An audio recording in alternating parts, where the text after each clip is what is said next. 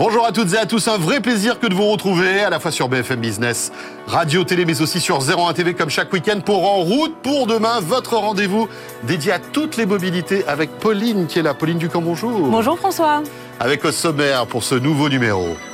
Alors, le secteur aérien est pointé du doigt par les défenseurs du climat, mais il essaie de réduire ses émissions de CO2, carburant vert, optimisation des routes. Olivier Chichporti, décrypte pour nous les décisions prises ces dernières semaines. On va désarmer les toboggans. Et puis, attention, on va revenir sur Terre, et parfois un peu de manière violente, avec cette veste airbag que viendra nous présenter le fondateur de Cyrus. Alors, quand un constructeur Citroën s'associe à un spécialiste de la publicité, mais aussi à des hôtels de luxe ou à des salles de sport pour créer une voiture autonome dédiée aux pros, eh bien, Julien Bonnet l'essaie, et c'est avec nous cette semaine. Et eh bien voilà, c'est le sommaire de ce En route pour demain. Merci d'être là et bienvenue.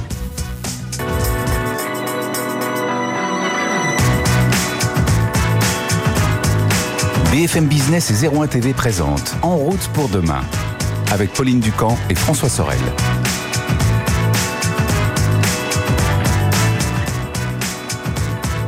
Merci d'être avec nous. Vous le savez, chaque week-end, votre rendez-vous dédié aux nouvelles mobilités, à tout type de mobilité. Vous allez voir d'ailleurs dans un instant, c'est en route pour demain. Euh, merci d'être là et euh, à la fois sur BFM Business, je disais 01 TV. Nous allons tout de suite euh, eh bien, évoquer le transport aérien qui fait sa révolution, Pauline. Oui, on va décoller. C'est vrai qu'on parle beaucoup d'automobiles qui essaient de passer au vert, mais l'avion aussi. Alors, il serait responsable de pratiquement 3% des émissions de CO2 dans le monde. C'est le Parlement européen qui nous donne ce chiffre. Et il est du coup sous le feu des critiques des écologistes. Alors, on connaît tous dans notre entourage des personnes qui le veulent d'ailleurs plus prendre l'avion pour des questions euh, écolo. Et comme euh, le transport routier, eh bien les compagnies ont décidé de réduire euh, leurs émissions. C'est même un des objectifs prioritaires du secteur. Olivier Chichportiche, bonjour. Bonjour. Bonjour Olivier. Début octobre, les compagnies aériennes ont donc décidé, elles se sont engagées à atteindre zéro émission nette de CO2 d'ici à 2050 pour lutter contre le réchauffement climatique. Alors l'objectif, il est audacieux, mais il est nécessaire. Oui, c'est ce que disent les compagnies, audacieux mais nécessaire. Alors on peut débattre euh, longtemps hein, de cet objectif, hein, parce qu'effectivement ce sont des chiffres, des promesses, c'est très compliqué. Tu l'as rappelé Pauline, euh, l'avion c'est 2 à 3% des émissions euh, de CO2 sur la planète, contre 40% pour le bâtiment, hein, histoire de faire des comparaisons un petit peu de masse. c'est peu, mais c'est beaucoup à la fois, effectivement. Et ça fait déjà plusieurs années quand même que le secteur travaille à réduire cette consommation de carburant et donc son empreinte carbone. Euh, L'IATA, qui est l'association des grandes compagnies aériennes, a effectivement dit que depuis 10 ans, euh, la consommation de carburant, de kérosène, a, a été réduite de 20% en 10 ans c'est bien, mais c'est pas suffisant. Donc alors, du coup, il y a quoi comme solution? On passe à l'hydrogène comme dans les voitures, comme dans les trains? Voilà. Alors, c'est un peu la baguette magique, hein, euh, l'hydrogène, hein, euh, qui fait disparaître toute pollution et toute émission euh, de carbone. Néanmoins, pour l'avion, c'est encore de la science-fiction. Hein. Guillaume Foury, qui est le patron d'Airbus, était venu sur notre antenne pour expliquer un petit peu justement cette piste hydrogène en disant, bah, pour l'instant, ça n'existe pas. Il faut beaucoup de travail, beaucoup de recherche et développement. Et c'est vrai que Airbus ne prévoit un décollage de l'hydrogène pas avant 2050. Oui, Donc, c'est pas, tout de suite. C'est pas pour demain. Donc, il faut essayer de mettre des solutions avant pour répondre à l'urgence climatique. Mais alors du coup, on fait quoi entre l'engagement de dire 2050 zéro émission nette et puis l'avion à hydrogène qui arrive à ce moment-là? On ne vole plus jusqu'à 2050. Voilà, alors soit on choisit que le train ou la. C'est radical comme solution. Voilà, euh, ou alors effectivement on euh, s'emploie à appliquer euh, des, des solutions qui sont aujourd'hui opérationnelles. Par exemple la, première de ces solutions, effectivement, c'est les biocarburants qu'on appelle aussi agrocarburants. C'est quoi le biocarburant? C'est en fait des produits qui sont à base de végétaux euh, essentiellement à base de, colza, et qui peuvent réduire de 80% euh, la consommation de, enfin en tout cas les émissions de, CO2 pour un avion. Aujourd'hui, la plupart des avions, c'est ça qui est intéressant, peuvent embarquer une part de, ces carburants. Ça va. C'est un peu comme les véhicules finalement, Olivier. Voilà, hein, c'est ça. Avec le 85 euh, Exactement. à l'éthanol. On peut mélanger du kérosène et ces biocarburants de 30 à 50% dans les avions actuels et sans grosse modification des appareils. Ça aussi, c'est important. C'est-à-dire que les appareils n'ont pas besoin d'être modifiés techniquement. Donc le coût reste réduit finalement. Voilà, pour les compagnies. Et sans danger. Et sans danger, et en tout cas de manière très propre. Euh, d'ailleurs, il y a des tests qui se multiplient de plus en plus. La Air France, le week-end dernier, a fait voler un Paris-Nice avec 30% de biocarburant. Et euh, Air France et Airbus ont indiqué que ça avait permis de réduire les émissions de carbone sur ce vol de 3 tonnes ce n'est pas rien. Ouais, c'est pas rien. Euh, Il y a un problème par rapport à ça, malheureusement, c'est que la filière euh, est complètement sous-dimensionnée par rapport euh, à la problématique. C'est-à-dire que euh, jusqu'à présent, ce sont des petits acteurs et euh, qui sont tous très, euh, on va dire, éclatés.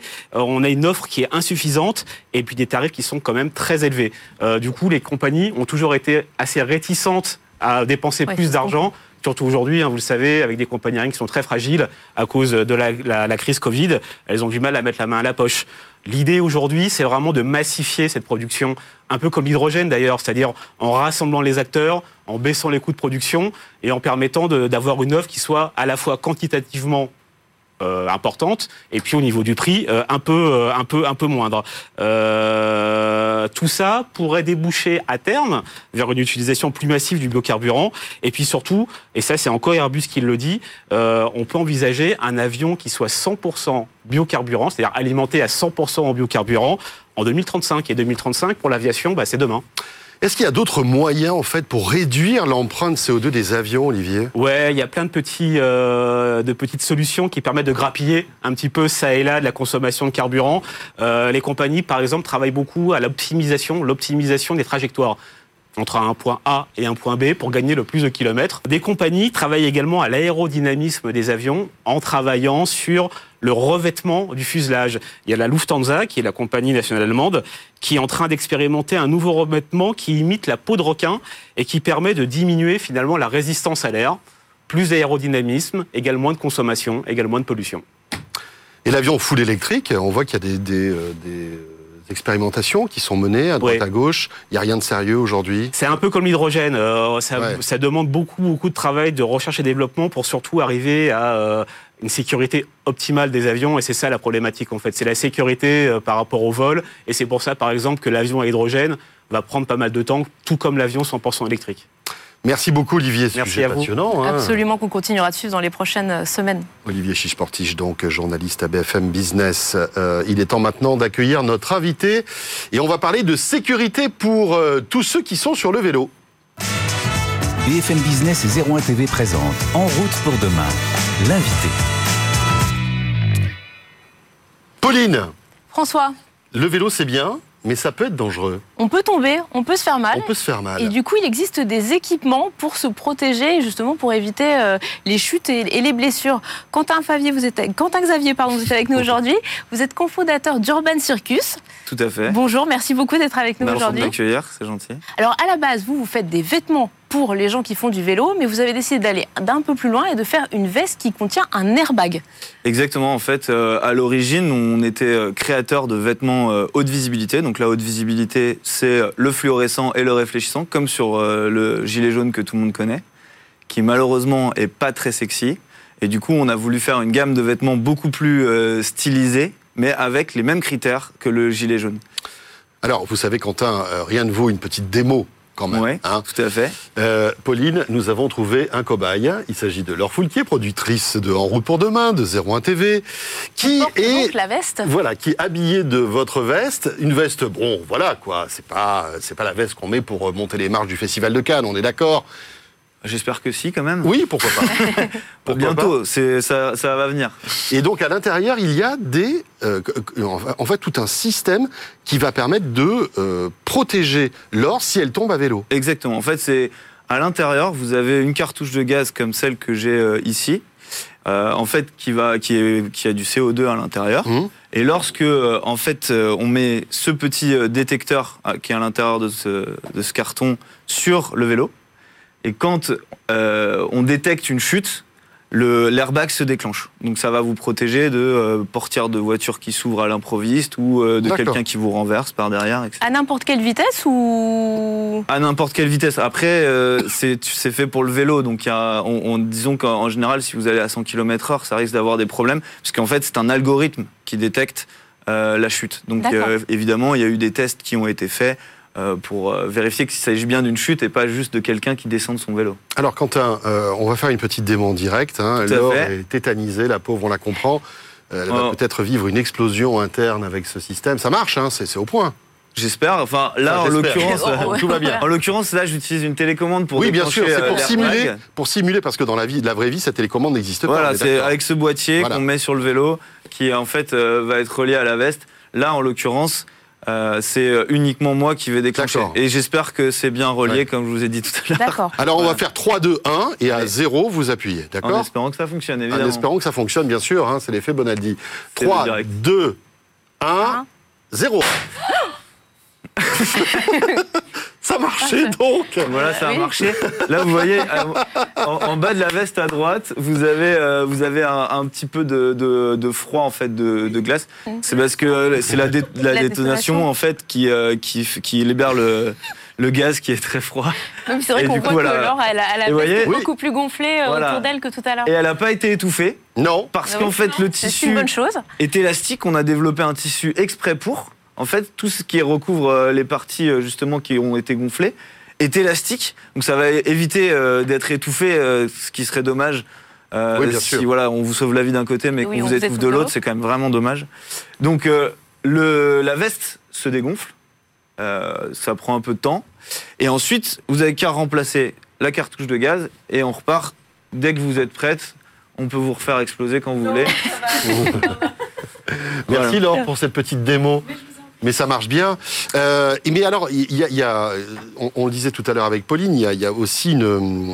Vous disiez, il y a des algos qui sont là pour déclencher quelques microsecondes avant ou après le choc, en fait. Il faut que ça se, que ça se déclenche avant. C'est un Euh, peu oui. comme le système des voitures, en, En fait, ça, ça détecte, euh, ça détecte un choc, mais euh, c'est euh, c'est tellement rapide en fait que euh, vous avez le temps entre le moment où vous avez détecté la chute et le choc d'avoir le déclenchement de l'airbag. Donc c'est en 0,08 secondes, donc euh, 8 millisecondes, et en fait euh, c'est le temps d'un battement de cils. Ça Donc- protège quelle partie du corps, en fait? Le haut du corps, c'est ça? Ça protège en fait les parties sensibles. Nous, on considère qu'à enfin, priori tout euh, bon cycliste doit porter un casque. Donc déjà cette partie-là est un peu exclue de notre euh, airbag. Nous, ce qu'on protège, c'est les parties vitales. Donc on va protéger le cœur, on va protéger le foie, on va protéger les organes euh, devant et on va protéger aussi du cou du lapin qui est un, extrêmement important et le dos. Ça gonfle aussi autour du cou. Ça gonfle jusque en fait en haut jusqu'ici. Donc ça évite euh, le, le- D'avoir la tête qui voilà, part en d'avoir la tête qui arrière. part en arrière, tout à fait. Et en fait, ça va aussi vous éviter d'avoir euh, de, de vous faire euh, de devenir tétraplégique euh, en tombant sur le dos et Tout ça, tout ça évidemment est vérifié. je, je veux dire, c'est c'est c'est certifié. c'est prouvé, certifié. Ouais, c'est certifié. Vous évitez donc des traumatismes avec ce type de veste. Tout à fait. Notre partenaire, en fait, sur cette veste, c'était du coup fait des, des airbags depuis toujours dans le domaine de la moto, de la moto GP. Donc, il, enfin voilà, il y avait une grande expertise à ce niveau-là. Et du coup, euh, là, on a appliqué cette technologie-là au vélo. Et c'est euh, du coup, voilà, c'est les mêmes euh, concepts, sauf que la différence avec la moto, c'est que vous pouvez avoir un déclenchement mécanique. Là, le déclenchement est 100% euh, électronique. Et donc pour recharger la veste, je peux le faire moi-même ou il faut que j'aille chez, un, chez le revendeur qui va me, me la remettre en état pour le, le, non, le vous pouvez faire ça euh, chez vous euh, sans problème. Vous commandez la cartouche, ça arrive, hop, on la, on la met, on la branche, terminé. Et combien ça coûte cet équipement Alors la veste, le, le prix de vente public, c'est 730 euros. Mhm. Euh, voilà, en ce moment, elle est encore en, en- en précommande euh, du coup sur notre site internet. On a, on a vendu tout notre stock euh, actuellement, donc on, on est en train de reproduire pour pour les- la, la saison qui arrive.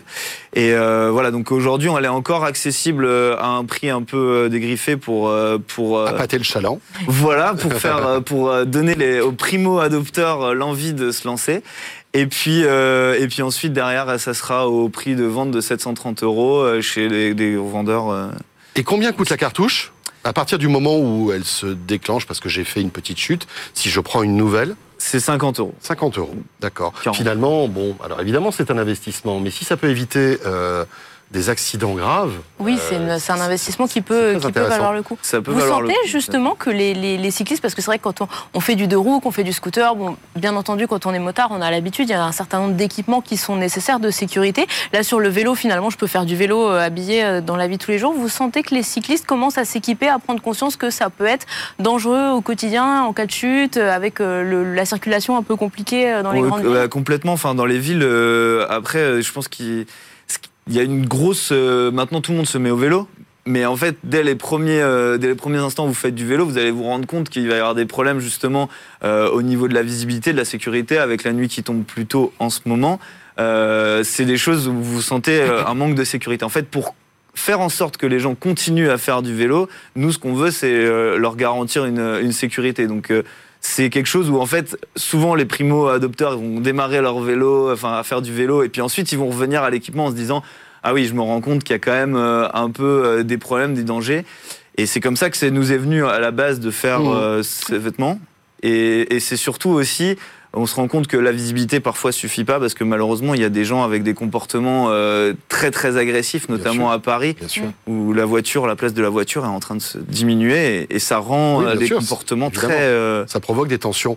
Voilà. Est-ce que tous les vélos sont compatibles avec ce système? Parce que je vois sur votre vidéo qu'il y a comme un petit capteur aussi sur le vélo ou, ou en fait le système est autonome? Alors, le, en effet, le, le système, euh, on doit utiliser du coup ce, ce- voilà, super, splendide, ce petit boîtier qui se, qui se met euh, du coup sur euh, n'importe quel vélo. Vous voyez, c'est, D'accord. ça s'installe sur, euh, sur le. Oui, pas besoin d'un vélo connecté ou. Et c'est lui qui Ah, va du- piloter le déclenchement de l'airbag en C'est fait lui qui va piloter le déclenchement. Parce qu'il va détecter en fait un comportement euh, anormal du vélo. Exactement, il va détecter en fait que le vélo, euh, enfin qu'il se passe quelque chose surtout au niveau de la personne qui conduit, c'est-à-dire que d'un coup, euh, euh, elle va avoir un mouvement qui est anormal pour un Mmh. cycliste, et là, euh, c'est là où elle va se déclencher. Et là, euh, ça a été vraiment vérifié, prouvé, ça fonctionne. voilà, dans, dans tous les cas, ça, ça permet de sauver des impacts surtout. Merci beaucoup Quentin, Quentin Xavier donc cofondateur d'Urban Circus pour cette veste airbag. Pauline, il est temps de retrouver notre essai de cette semaine. Oui, on va passer du vélo à la voiture, mais à la voiture autonome. Alors la voiture autonome, on imagine tous un K2000 qui va venir nous chercher en bas de chez nous, nous parler, nous emmener quelque part. Bien. Mais cette voiture autonome, en fait, demain, elle ressemblera peut-être à un skateboard. Et puis dessus, il y aura des panneaux publicitaires où il y aura une petite salle de gym. Je pourrais faire mon, mon rameur en me promenant euh, dans la ville. C'est enfin, en tout cas, comme ça que Citroën l'a imaginé. Julien Bonnet est allé la tester pour nous avec des images de Roman Guignard. BFM Business et 01 TV présente En route pour demain. L'essai. Après avoir révolutionné la mobilité avec sa petite voiture électrique sans permis, l'AMI, Citroën vient de dévoiler un nouveau concept, le Citroën Skate. C'est comme une grande planche à roulettes électrique et autonome sur laquelle vont pouvoir se greffer différents modules proposant différentes expériences. Le premier module, conçu en partenariat avec la chaîne d'hôtel Pullman, propose par exemple une salle de sport avec rameur à bord, donc plutôt pratique si on veut faire du sport en rentrant du travail. Ou celui-ci, dans lequel je me trouve, conçu avec JC Deco et qui est plutôt un bus touristique du futur. Vincent Cobé, directeur général de Citroën, nous explique un peu la philosophie derrière ce concept. Ici, on est dans un sujet très complexe. On est dans un sujet de planification urbaine qui forcément doit impliquer un certain nombre d'acteurs. Les pouvoirs publics, les opérateurs de transport, les fabricants, comme Citroën, et également les fournisseurs d'expérience, comme Accor ou JC Deco. Donc effectivement, nous sommes dans une démarche de prospective, dans une démarche de développement d'idées, mais on parle d'un horizon qui peut être 5 à 7 ans. Un horizon dans lequel il faudra que tous ensemble, en collaborant, on apporte des réponses aux besoins de déplacement en ville. Aujourd'hui, nous vivons tous dans un chaos urbain qui, à l'évidence, aura des impacts à moyen terme. Il faut qu'on y apporte des solutions. La technologie peut le permettre, mais il faut que cette technologie reste abordable. Donc, toute la logique de ce concept, c'est améliorer votre temps et la qualité de votre temps dans le trajet urbain et utiliser la technologie pour le plus grand nombre à un tarif qui est abordable. Abordable, c'est-à-dire moins cher qu'une voiture autonome. Ces skates se déplaceraient sur des voies dédiées, comme les actuelles voies de bus, et on pourrait commander le module de son choix selon l'expérience souhaitée. Par exemple, si vous voulez tenir une réunion sur votre trajet, vous pourriez vous retrouver à bord du salon Lounge Mobile imaginé par Sofitel. Nous sommes venus avec une idée qui est de dire séparons l'expérience de la technologie. Nous avons donc développé ce qu'on a appelé un skate qui embarque l'électrification et la technologie autonome. Nous avons permis à différents partenaires, Accor et JC Deco dans, dans ce cas, de développer des expériences de trajet. Et nous proposons de développer dans certaines zones urbaines, ça peut être en France, ça peut être ailleurs, des voies dédiées qui permettront jusqu'à 25 km/h de se déplacer avec donc une technologie électrique autonome qui changera de pod suivant l'heure, suivant la demande du client, et, donc qui vous permettra de regagner du temps dans votre journée. Au lieu de passer une à deux heures dans des embouteillages, passer une à deux heures à faire du sport, à profiter d'un environnement de luxe ou à voyager dans une nouvelle invention autour de, de l'abribus Deco qui viendrait à votre porte au lieu que vous y alliez. Au cœur de cette innovation, on retrouve aussi les pneus sphériques de Goodyear, un élément qui présente de nombreux avantages, comme l'explique Patrick Deblaise, responsable des programmes liés à la mobilité chez Goodyear. Quand on parle de mobilité partagée, c'est des véhicules qu'on veut stopper le moins possible. Donc on a une surface de caoutchouc qui est beaucoup plus importante, quatre fois plus importante que sur un pneu traditionnel. Donc du coup on passe euh, au garage quatre fois moins souvent. C'est une roue qui est, solide. Donc on parle de, pneus non pneumatiques, c'est-à-dire que on n'a pas de problème de crevaison, perte d'air, et du coup ben, moins d'arrêt également, moins de risque d'arrêt. Euh, le pneu étant solide, son empreinte au sol est relativement réduite. Ce qui fait que également on est sur euh, l'économie d'énergie, moins de déformation et du coup moins de consommation euh, d'énergie, plus de, temps euh, de roulage possible. Avec une vitesse maximale de 25 km/h, ce module se destine vraiment à la ville apaisée de demain. Il permet aussi à Citroën de s'associer avec différentes entreprises. C'était le cas sur les modules, mais aussi sur la partie roue, avec ce pneu sphérique qui avait été présenté par Goodyear sous forme de concept en 2016. BFM Business, en route pour demain, l'avis de l'expert. Il est temps de retrouver notre rendez-vous en partenariat avec le CNPA et j'accueille avec plaisir Francis Bartholomé. Bonjour Francis. Bonjour. Euh, Vous êtes le président national donc du CNPA. On vous retrouve, euh, vous le savez, chaque semaine dans En route pour demain euh, et évoquer avec vous en fait votre métier qui est, qui est en train d'évoluer. On se rend compte, hein, les véhicules électriques, euh, les nouvelles mobilités qui bouleversent un petit peu euh, bah, les concessions automobiles, entre autres. Comment euh, envisagez-vous cette transformation euh, et comment allez-vous procéder pour euh, vous mettre à jour en quelque sorte, même si cette, euh, cette mise à jour a déjà commencé, hein, j'imagine. Elle a commencé. On n'a jamais eu autant de, de sujets qui, qui, nous occupent. Hein. Transformation écologique, la digitalisation des entreprises, et particulièrement aussi le, commerce en ligne, c'est-à-dire la, volonté de, de, de certain nombre de constructeurs pour une partie de leurs produits, de pouvoir les mettre en ligne et les vendre. Donc on, a, on est devant, devant nous toute une évolution extrêmement importante euh, qui va se concrétiser d'ailleurs dès l'année prochaine avec l'évolution d'un règlement de distribution à Bruxelles, le 330-2010, qui devrait de nouveau organiser euh, le business entre les constructeurs d'une part et, nous-mêmes, euh, distributeurs concessionnaires.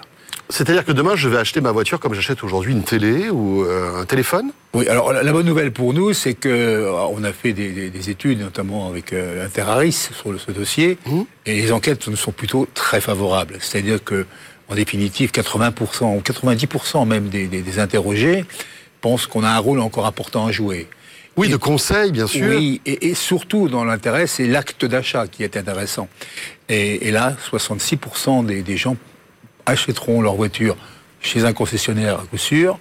Un tiers, peut-être, penseront éventuellement à un achat en ligne, mais on voit bien que la grande majorité euh, reste. Pourquoi il reste bah Parce que, un, la proximité de le conseil. Euh, vous savez, aujourd'hui, une voiture, euh, c'est assez euh, complexe. Oui, c'est complexe. Rien qu'une mise en main d'un véhicule aujourd'hui, imaginez un seul instant la, la, la difficulté qu'il faut. Il faut, faut, un professionnel pour le faire. Ensuite, vous avez des, des tas d'éléments. C'est le consommateur, l'automobiliste, se demande quoi acheter. Devant cette évolution au niveau de, de la fin ou pas du moteur thermique, rendez-vous compte, moteur thermique c'est pour un industriel, c'est mmh. à 10 ans qu'il faut le connaître le résultat. Et pour un, pour aussi pour un acheteur potentiel, c'est quel est le prix de ma voiture dans 4 ou 5 ans? Faut et puis votre rôle, c'est de conseiller hein, un particulier qui hésite entre une hybride, une essence, peut-être même encore un diesel, si par exemple qui fait beaucoup de kilomètres. Bien Il y a toutes ces questions en fait. Bien hein. sûr, bien sûr, on répondra. Sauf qu'il faut rappeler que dans le cas du moteur thermique, l'hybride simple ou l'hybride rechargeable ouais, pas sont avant tout des moteurs thermiques. Hein. N'oublions pas que c'est aller vers un full électrique quelque part, voire éventuellement demain de, de l'hydrogène. Donc on a un rôle de conseil, on a un rôle à orienter, mais on s'aperçoit quand même euh, qu'aujourd'hui, les, les, clients se posent vraiment les questions. Alors les incertitudes euh, gouvernementales bah, sur quels seront les malus, bonus, les aides ou pas les aides, est-ce qu'il y en aura encore? Bah, n'apporte pas de vraies réponses à l'automobiliste. Donc on est dans une phase assez complexe, c'est évident. Voilà. Juste un mot, c'est vrai que le, le roi de la digitalisation du véhicule, c'est Tesla, hein, aujourd'hui, hein, qui euh, vend énormément de véhicules. Alors, ils ont des concessions, mais quelques-unes, c'est presque des showrooms. Finalement, est-ce que, c'est vous, est-ce que vous pensez que c'est l'avenir un petit peu de, de, de la vente de, de, véhicules, électriques ou pas d'ailleurs? Non, on est, on est assez, on est assez euh, confiant sur le sujet, sur la, la, la, la traditionnelle concession que nous vivons aujourd'hui. Euh, vous savez, j'avais un exemple. Moi, je ne suis pas un concessionnaire Tesla, par exemple, pour mon groupe. Mmh. Mais mon gendre qui le dirige vient de signer avec Tesla euh, un dossier pour faire de la carrosserie et réparer les voitures. On voit bien aussi qu'il y a une recherche inévitablement d'une forme de proximité. Le client ne peut pas être laissé tout seul avec son ordinateur quand un jour il a un voyant qui s'allume ou qui tombe en panne. Donc il y, y, a, des relais, si vous voulez, d'accompagnement. Et vous savez, l'automobiliste, il, il, est habitué à ce genre de situation. Mmh. Et la meilleure fidélisation, euh, nous on le sait bien dans nos métiers traditionnels, c'est bien le service. Si les gens se sentent, le jour où ils ont un, un vrai problème ou un besoin de mobilité, de déplacer, qu'on a la réponse, bah, c'est quand même quelque chose qui engage pour nous et qui engraine pour nous des relais de confiance qui sont extrêmement importants. Merci beaucoup Francis Bartholomé pour toutes ces précisions. Vous êtes, euh, rappelons-le, le président euh, du CNPA, président national du CNPA. Et c'est avec ce rendez-vous que se termine En route pour demain. On sera là évidemment la semaine prochaine à la fois sur 01 TV et sur BFM Business. D'ici là, bon week-end et portez-vous bien. À bientôt.